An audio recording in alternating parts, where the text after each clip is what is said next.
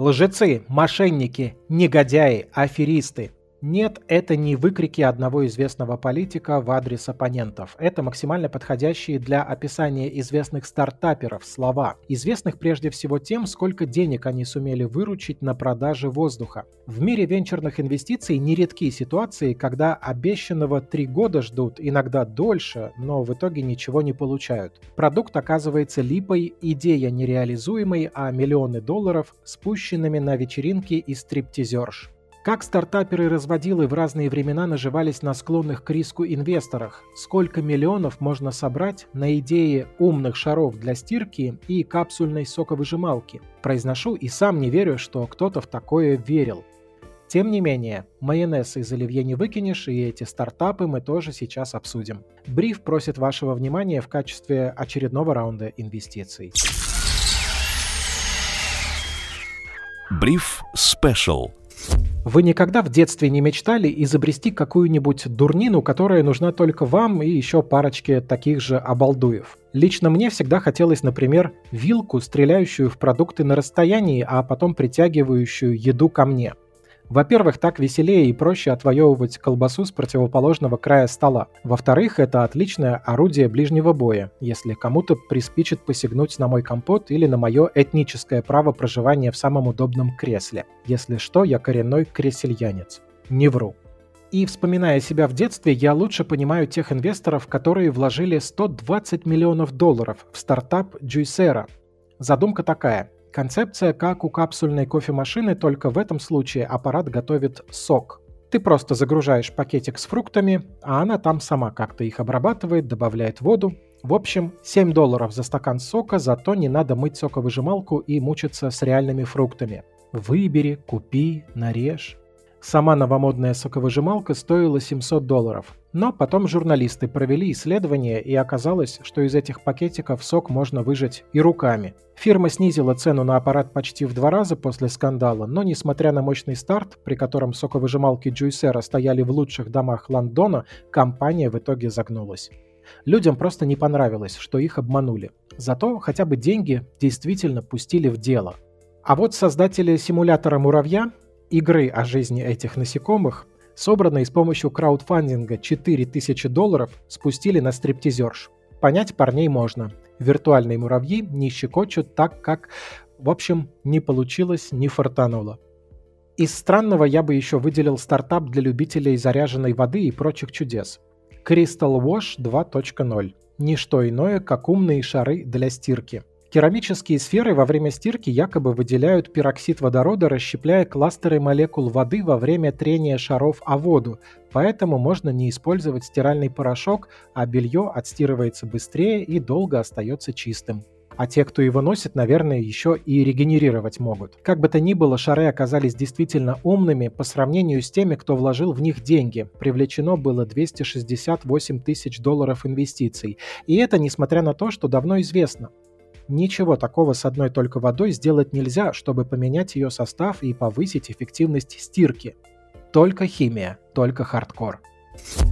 В сфере действительно высоких технологий тоже немало разводов. Какие только приборы не обещали инвесторам разного рода изобретатели. Например, компания Xeon Eyes планировала выпустить недорогие солнцезащитные очки, в которые встроены камера и микрофон. Ходи себе летом, снимай все вокруг.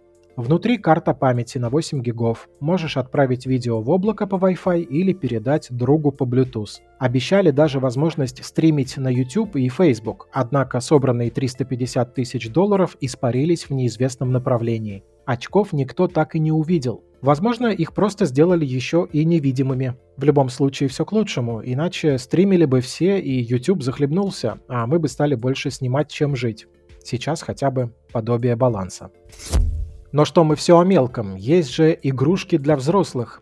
В смысле стартапы, которые привлекли миллиарды. Один из самых известных – грузовик Никола One, который должен был работать на водороде. Хотя ученые и отнеслись к такой концепции со скепсисом, инвесторы не пожалели денег. Только за первый раунд было привлечено 70 миллионов долларов. Выйдя на биржу, компания со временем увеличила капитализацию до 20 миллиардов. Но спустя несколько лет красивая история обернулась сказкой. Глава компании много раз был пойман на лжи. Прототипы грузовика были лишь макетами и работали на обычном газе. В итоге основатель подал в отставку, акции бизнеса рухнули. Какие-то разработки вроде бы продолжаются, хотя это больше способ поддержать стоимость акций, а значит, еще не все простофили закончили нести свои деньги Николе.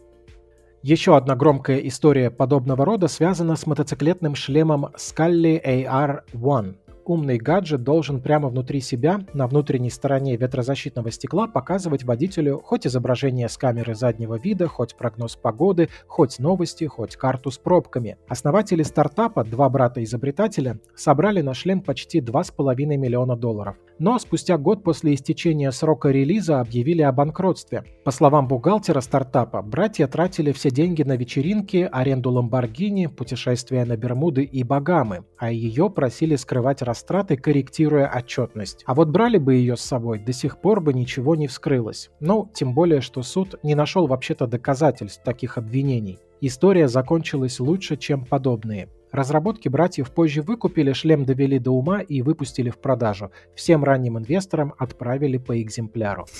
В сфере продаж предметов первой необходимости вообще поле непаханное. Столько капризных потребителей, что стартап на стартапе и стартапом погоняет можно вспомнить историю компании под названием «Честность». Ее основала актриса Джессика Альба. Она предложила покупателям экологичные альтернативы обычной бытовой химии. Шесть лет успеха закончились провалом, когда независимая лаборатория показала, что содержимое отличается от указанного на этикетке и ничего экологичного внутри нет. Доместос как доместос, только называется красиво и в составе сплошь дыхание фей. А на деле внутри те же отдушки, кислоты и прочая химия. А ведь полмиллиарда долларов на запуск собрали. Кстати, на урегулирование иска потратили всего чуть больше 7 миллионов. И бизнес сохранили, и в общем-то в плюсе. Но с названием «Честность» стоило бы расстаться. А компания Hampton Creek собрала четверть миллиарда долларов для того, чтобы производить веганский майонез без лактозы. Правда, его никто не покупал, и чтобы успешно провести следующий раунд инвестиций, компания наняла покупателей, которые бы ходили и скупали десятки банок этого майонеза каждый день. Еще одних взяли на работу, чтобы обзванивали супермаркеты и спрашивали, нет ли в продаже восхитительного безлактозного майонеза именно этой марки. И то, и другое уголовно ненаказуемо. Но вот с хорошей репутацией компании пришлось распрощаться. Однако бизнес живет не все так плохо. Зашкаливающим бесстрашием при обмане инвесторов отметился бизнесмен Майкл Либерти. Он собрал 314 миллионов долларов на стартап Mozilla. Это должно было быть решение для людей, которые хотят перевести деньги с помощью одного приложения, не связываясь с банковскими комиссиями и прочими ограничениями. То есть даже если нет банковского счета, деньги перевести можно. Вносишь хотя бы наличкой на свой счет в приложении и управляешь ими как хочешь. Это такие денежные переводы 21 века. В любом случае, в этой истории деньги переводились только основателю стартапа. С помощью вложений инвесторов Майкл оплачивал услуги дизайнера интерьеров и платил элементы бывшей, за что и присел потом на полтора года. Еще один любитель вечеринок – Дэвид Ким Стэнли. В 1999 году он привлек 30 миллионов долларов на платформу для потокового видео. Тогда это было революционным прорывом. По случаю успешного раунда инвестиций стартапер закатил вечеринку в Лас-Вегасе с мировыми звездами. Событие транслировала сама эта платформа, но работала она так плохо, что все смотрели ее через сторонние приложения. Эта неудача заставила инвесторов внимательнее приглядеться к фигуре бизнесмена и его технологиям. Так вскрылись новые свидетельства обмана, и в итоге фаундер оказался в тюрьме, но вместо 36 лет по приговору отсидел меньше и теперь где-то скрывается. Возможно, консультируют создателей Финика на тему тюремной жизни.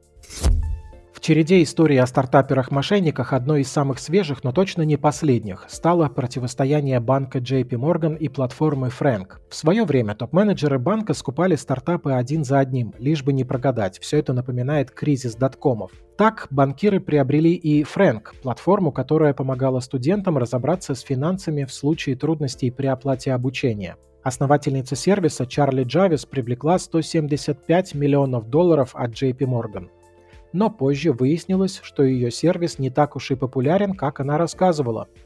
При расследовании выяснилось, что знакомый специалист специально перед продажей создал десятки тысяч реалистичных аккаунтов с высокой сетевой активностью. Он получил за это 18 тысяч долларов. А теперь ему дадут за это несколько лет тюрьмы. Основательнице так и вовсе грозит до сотни лет заключения. Однако, как и в большинстве таких историй, пока суд до дела, можно жить во дворце, раз уж это единственное жилье, на те деньги, что удалось обналичить. Напрашивается, кстати, аналогия с Блиновской, которая не такой уж и воздух продавала. Обещала выступить – выступала. Если кто марафон не пробежал, она не при делах.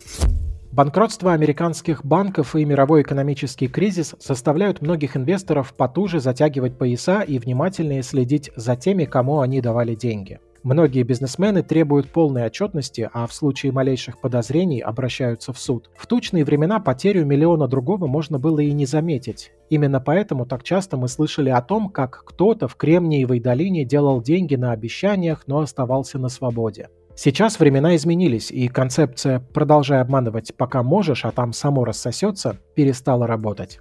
Только реальное производство и уже готовые продукты могут сейчас привлечь инвестиции. Слушайте бриф на Яндекс Музыке и других стриминговых платформах. Сергей Чернов специально для InvestFuture.